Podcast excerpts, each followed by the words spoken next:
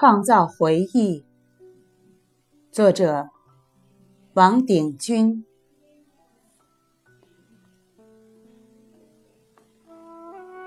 熄灭了的火山毛姆，在宣布退休之后，便开始了环球旅行。他要把生平到过的地方重走一遍，最后看一看世界。毛姆太会安排自己的生活了，他能有这份福气，这份健康，这笔旅费，令人羡慕。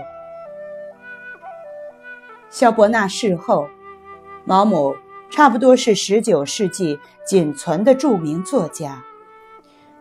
在毛姆眼里，真是再过聊天，换尽旧人。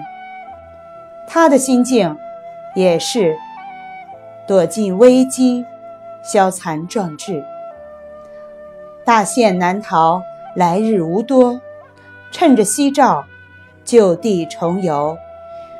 借此机会，把平生做一回顾，在精神上是多么丰富的享受。据中国民间传说，人死以后，魂魄要到各处去捡拾生前所踏的脚印。毛姆的旅行可称为捡脚印的旅行，在旅行中一定有许多情感。激荡而生，火山未曾完全熄灭，里面不能没有热腾腾的岩浆。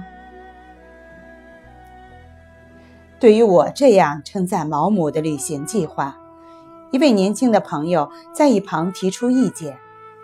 他以为毛姆应该去他平生从未到过的地方走走，方不负余年。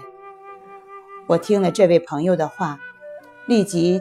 觉出青年人与老年人的不同，这种不同可以用梁任公的“少年人如白兰地，老年人如字典”一语尽之。青年人好奇，爱冒险，对未知有兴趣。他所听到的口令是向前看，哪里能体会捡脚印的凄迷诗意？